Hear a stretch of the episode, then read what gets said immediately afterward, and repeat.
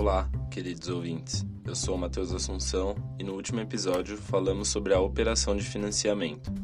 Hoje, seguindo com os produtos estruturados, falaremos sobre a operação Ruby. A operação Ruby é formada pela compra de uma ação e uma estrutura de opções. Essa operação permite ao investidor lucrar mesmo com a queda da ação durante o prazo da operação. Antes da estruturação da Ruby, são definidos quatro parâmetros: o ativo a ser comprado, o percentual de proteção, a taxa pré-fixada e o vencimento da operação. Em relação à estruturação das opções, há uma compra de uma put e uma venda de call, ambas com o mesmo strike e com a mesma data de vencimento. Ao comprar a put, o investidor obtém o direito de vender o ativo pelo strike escolhido, e ao vender a call, o investidor assume a obrigação de vender o ativo pelo mesmo strike, ou seja, venderá o ativo independente de sua valorização ou desvalorização, desde que o preço não ultrapasse a barreira da operação. Essa barreira é uma das principais características da operação, por isso recebe o nome de RUBI Return Under Barrier Investment ao longo de toda operação, é definida a barreira de proteção para torná-la viável. Caso o ativo atinja essa barreira, independente do momento, a operação é automaticamente cancelada e o investidor fica com o ativo na carteira, assumindo o prejuízo da ação.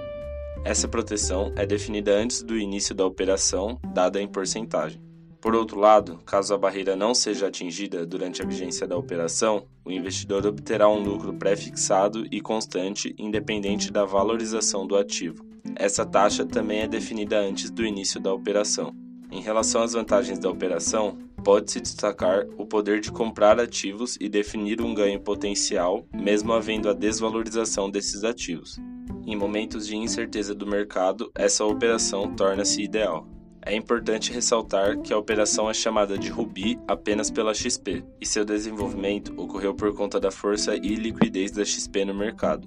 Portanto, o investidor que quiser operar não consegue estruturar a operação por conta própria, visto que a Ruby é montada com opções flexíveis, ou seja, contratos não padronizados de derivativos que envolvem combinações de negócios para lucrar com a performance da ação, mas com limite para o risco de perdas.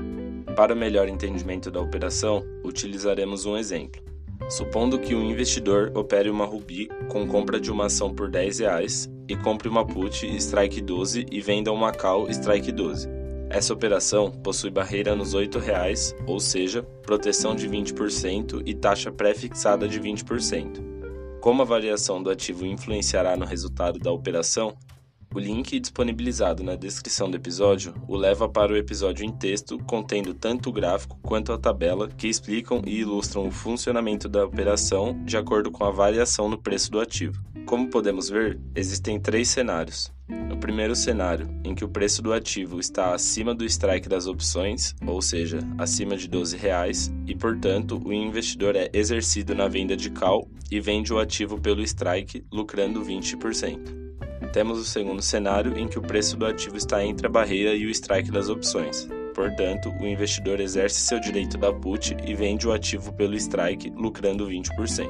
E no terceiro cenário, em que o preço do ativo atinge a barreira e, portanto, as opções são canceladas e o investidor obtém um prejuízo equivalente à desvalorização da ação.